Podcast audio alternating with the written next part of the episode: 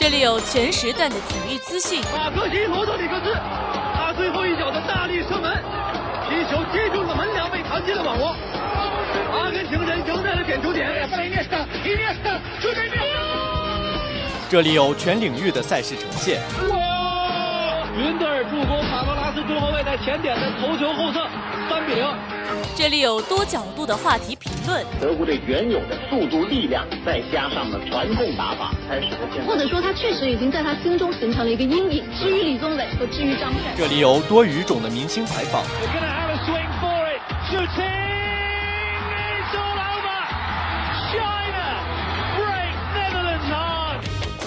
快速、全面、准确，汇聚最流行的全球体育元素。权威、深入、客观，分享最及时的热点话题评论。没错，这里是大话体坛。每周三晚，体育天地，坚信体育带给你的力量。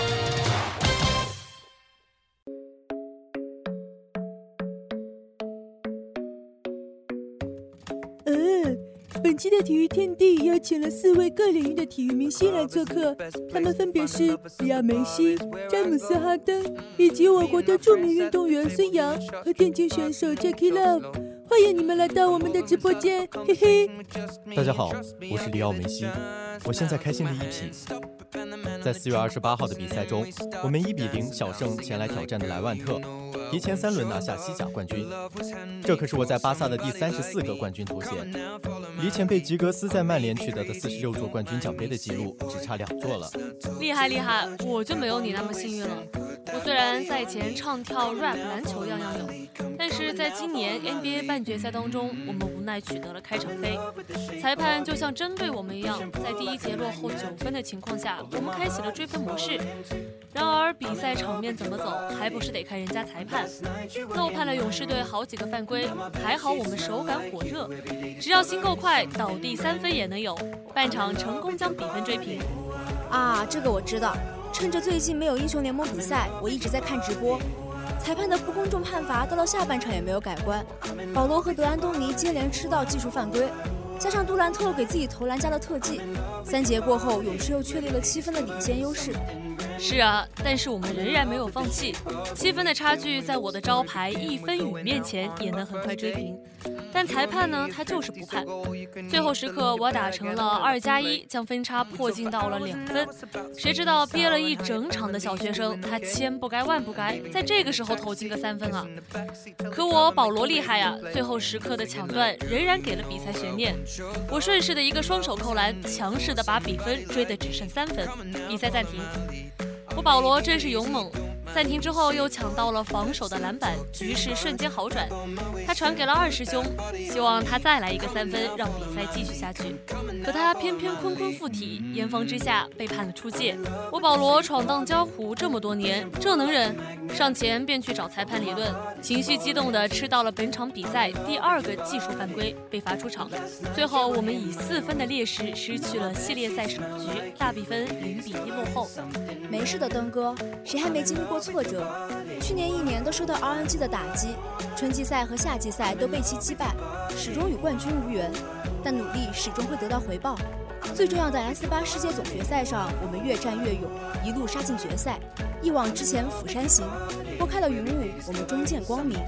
决赛舞台我们也不曾手软，不到九十分钟，我们就三比零横扫 Fnatic 拿下冠军，成功为 LPL 带回荣耀，无冕之王终得一冠。未来依旧属于我们。感谢 J.K. Love，感谢 I.G，让我们中国所有的英雄联盟召唤师争偿所愿。几年了，在世界赛的舞台上，我们 LPL 的表现一直不佳，这次终于把握住了机会，你们就是 LPL 的功臣。感谢这位粉丝啊！既然我们代表 LPL 去征战世界赛，那我们就会全力以赴的为 LPL 争光，为中国电竞争光，这是我们队伍所有人的愿望。但说到为中国争光，同样做客咱们直播间的孙杨可是数一数二的。杰克谦虚了，现在电竞正是被当做体育项目，大家都是为祖国争光的体育人。我这个赛季的表现也不是很稳定。在四月二十八号晚的国际游泳联合会上，冠军游泳系列赛广州站的比赛的决赛上，我终于一扫阴霾，拿到了男子二百米和四百米的自由泳冠军。那天的比赛前呢，我一直积极的参与赛前训练，为比赛呢做最后的努力。最后比赛成绩也表示，努力始终会体现在成绩上。四百米比赛上，我集中注意力，从入水到前半程的保持优势，之后的后半程呢，虽然对手还远，但是我依然全力以赴拿下了冠军。那天的二百米自由泳赢的还是很惊险的，普拉西斯的反应速度是真的很快，我感觉起步就落后了好多。对手是去年的杭州短池世锦赛四百米自由泳冠军，实力呢也是不容小觑。我从落后了之后啊，就全力冲刺，直到最后出泳池，我才知道自己以零点一六秒的优势夺得了冠军。哇，真的是吓死宝宝了！四十分钟内接连拿下了两场高强度比赛，成绩也过得去，也算是达到了我预期的目标。这体现了我这段时间的训练成果。比赛中呢，我照着教练的要求，按着步骤完成动作，从出发到转身，我的每一个细节都比上个月在青岛比赛的时候要好很多。广州是我的福地，九年前我就是从这里开始了我的游泳生涯，第一次在比赛中打破了亚洲纪录，然后呢，现在我又回到了这里，看到这么多人来支持我，我很欣慰。我会以此为动力，在未来的日子里加倍努力，为国家游泳事业奉献自己的力量。隐身了这么久，我里奥梅西又回来了。听了你们最近的故事。我也有很多话要说。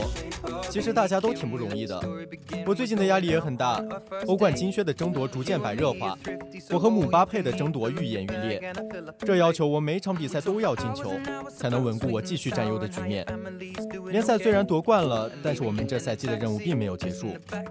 欧冠赛场和利物浦的两回合较量给我们造成了很大的压力。众所周知，对手的三叉戟号称欧洲最强，马内和萨拉赫这两个非洲小伙儿跑得真快。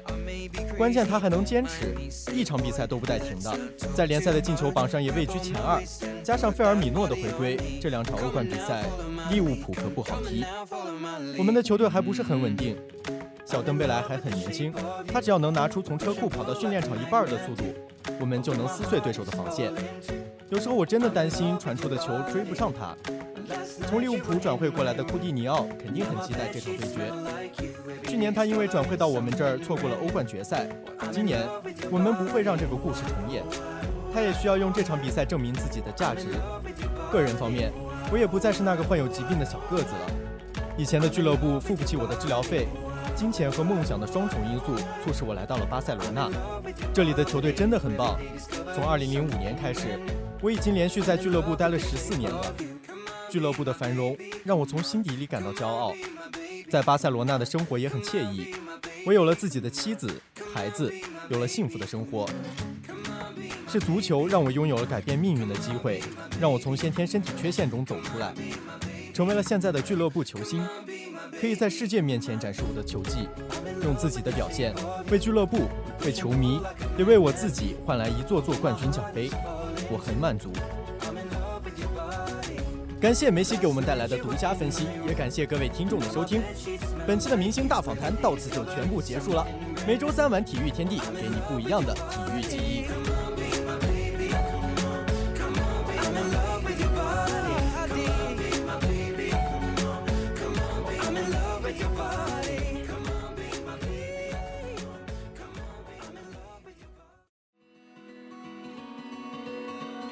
欢迎来到体育天地全新企划。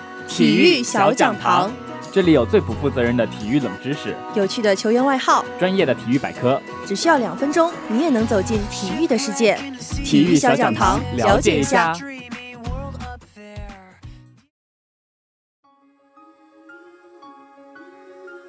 斯诺克的英文意思是阻碍、障碍，所以斯诺克台球有时也被称为障碍台球，是台球的一种。比赛时，选手们使用相同的主球打击目标球，共有二十一支目标球，其中十五支红球各一分，黄球两分，绿球三分，咖啡球四分，蓝球五分，粉球六分，黑球七分。运动员标准击球顺序为：将红球与彩球分别交替落袋，直至所有红球全部离台，然后按彩球分值由低到高的顺序，也至全部离台为止。在斯诺克领域。世界锦标赛、大师赛和英国锦标赛，因其赛事历史悠久、传承有序和高额奖金，并称为斯诺克大满贯三大赛。获得大满贯是斯诺克球员至高无上的荣誉，是硬实力的象征。没有获得大满贯的球员，无论其技术再怎么全面，斩获冠军是如何之多，也难以服众。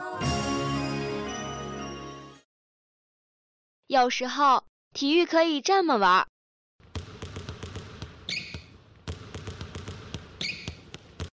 有时候，体育可以这么玩。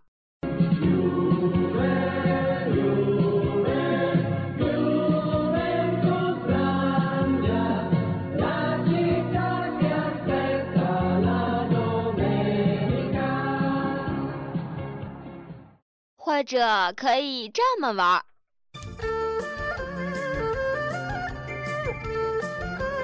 哎，停停停停停停！好像有什么奇怪的东西混进去了。哦，没事没事，只要有亮点，随便你怎么玩。接下来就是体育秀秀。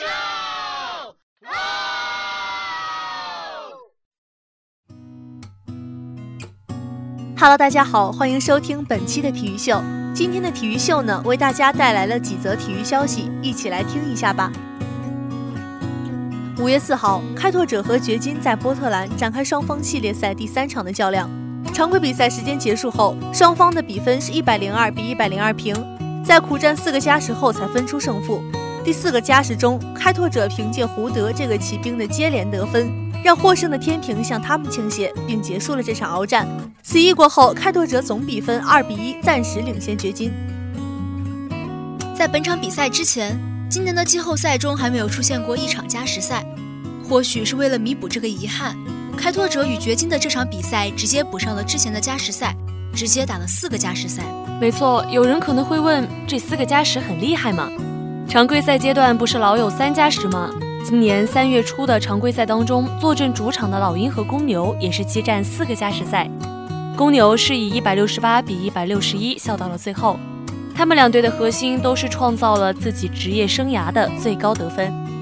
嗯，我觉得要问这个四加十厉不厉害啊？我的答案肯定是非常厉害啊！要知道这可是 NBA 季后赛，在整个季后赛历史上，此前也只出现过一次四加十，而且那已经是一九五三年的事情了。所以，是不是感觉五一小长假的最后一天待在家里看比赛一点儿也不亏？不过呢，要论 NBA 历史上最长鏖战呀，六十八年前还有一场六加十。NBA 历史上最疯狂的一次加时赛出现在一九五一年的一月六号，印第安纳波利斯奥林匹亚客场挑战罗切斯特皇家，两队历经六个加时赛才分出胜负。话说回来呀，掘金和开拓者这样的一场鏖战也受到了许多国内球迷的关注。根据可以查到的数据，在某直播平台上观看的人数最多的时候，也达到了两千八百万，这已经是非常多了。要知道，在国内，开拓者和掘金的球迷相比其他一些热门球队而言并不多，所以这场球起初只有几百万人观看。但是当第三个加时赛开始之后，观战人数忽然就飙升到了两千八百万。是啊，而且这经历了四个加时的大战，也是缔造了不少的记录。约基奇本场比赛拿到了三十三分、十八个篮板、十四次助攻，他也成为了 NBA 历史上首位在季后赛里拿到这组数据的球员。同时，他也成为了 NBA 历史上第二十位在季后赛里拿到三十加三双的球员。这也是约基奇在季后赛里第三次拿到三双，追平了法特利夫，在掘金队史季后赛三双榜上并列第一。不过，约基奇拿到三次三双只用了九场比赛。而法特利夫则是打了三十六场季后赛。约基奇在本场比赛里登场了六十五分钟，这也创造了掘金队史季后赛出场的时间新纪录。同时呢，约基奇登场六十五分钟，在 NBA 的历史季后赛出场时间榜单上也是排在第四呢。其实啊，连续打了四个加时赛，对于球员的体能也是一个非常严峻的考验。约基奇打了六十五分钟，真的是拼尽了自己的全部能量。是呀，开拓者这边呢，麦克勒姆此役登场六十分钟，利拉德出战五十八分钟，坎特登场五十六分钟，三人均刷新了队史季后赛出场的时间记录。相比于四加十的伟业而言，比赛的结果似乎已经不是那么重要了，因为战斗到了这个地步，双方的球员都能被称作是英雄。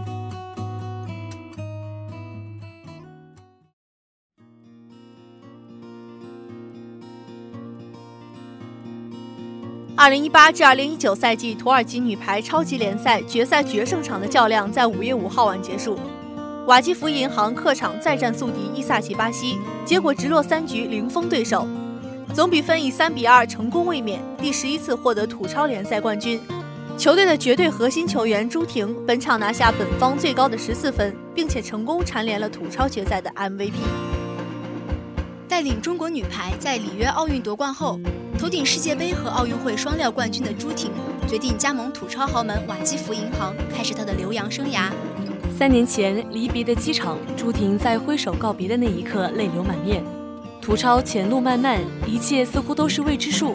作为土耳其瓦基弗银行在转会市场上的最大手笔，朱婷在效力这支土超豪门三年的时间里，总计获得八个冠军，实现俱乐部层面的大满贯。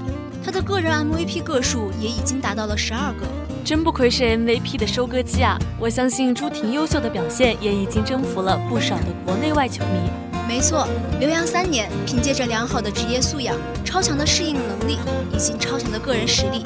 朱婷在欧洲顶级联赛中尽显中国王牌选手的风采。是啊，不算长的留洋生涯，朱婷的成长我们都有目共睹，而她收获的也远远不止那些冠军和奖杯。是的，能加盟世界水平最高的女排联赛，本身就是一种难得的机会。能成长为国际猪，除自身的努力外，瓦基弗银行也提供了良好的平台。而现在东京奥运会越来越近，卫冕冠军中国女排的备战情况也是广受关注。作为中国女排队长的朱婷，自然是焦点中的焦点。在主教练郎平的建议下，朱婷基本确定将于下个赛季回归中国女排超级联赛。朱婷的留洋生涯或许就要暂时告一段落了。是啊，在土超的三年时光，朱婷给瓦基弗银行带来了好几个冠军，而瓦基弗银行也回馈给了一个更好的朱婷。我相信啊，当一个更加成熟稳定的朱婷归来。中国女排在东京奥运会的卫冕之路又将多一份保障。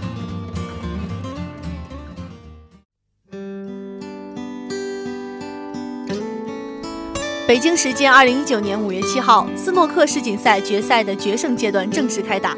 英格兰名将特鲁姆普总比分十八比九力克老将希金斯，问鼎二零一九斯诺克世锦赛冠军，完成大满贯。二零一九克鲁斯堡的剧情终于落幕。特鲁普姆终于成就了自己的世锦赛冠军之梦。是呀，这位克鲁斯堡史上的第二十一位冠军，也就此成为继塞尔比、罗伯逊、墨菲之后第四位实现三大满贯的八零后选手。我觉得呀，时间终究是没有亏待于他，努力和煎熬最终还是换来了最想要的结果。没错，八年前小特击败艾伦赢得英锦赛冠军，这也是他拿到的首座三大赛冠军奖杯。这也意味着特鲁姆普成为了冲击斯诺克大满贯的候选人。但其实啊，实际上一切并没有那么容易。特鲁姆普之后的冠军之路并不平坦，无论在大师赛还是在世锦赛的争冠都是磕磕绊绊。正所谓物以稀为贵，本届世锦赛之前，斯诺克历史上只有十位大满贯得主。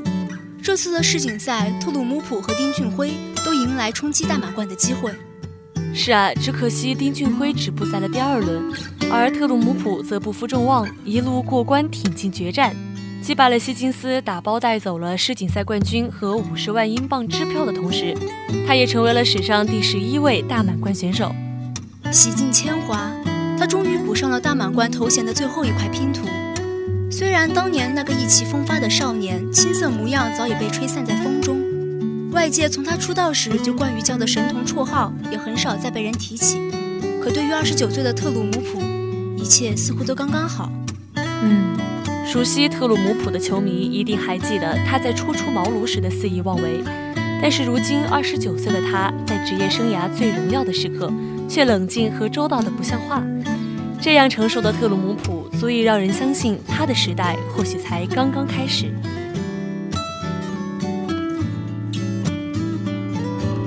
好了，以上就是本期体育天地的全部内容。播音：花鸭、哈哈、二哈、叨叨；采编：行秋、烟花；机务：呼呼、阿阳、小小何、于教授；新媒体：瑞格。共同感谢您的收听，我们下周同一时间再见。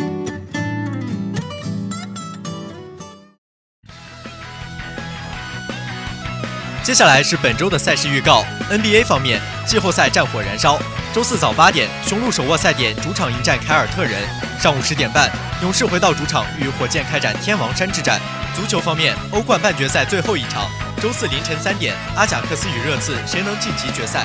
英超赛场，本周末晚十点，曼城对阵布莱顿，曼城能否再下一城，卫冕英超冠军？敬请期待。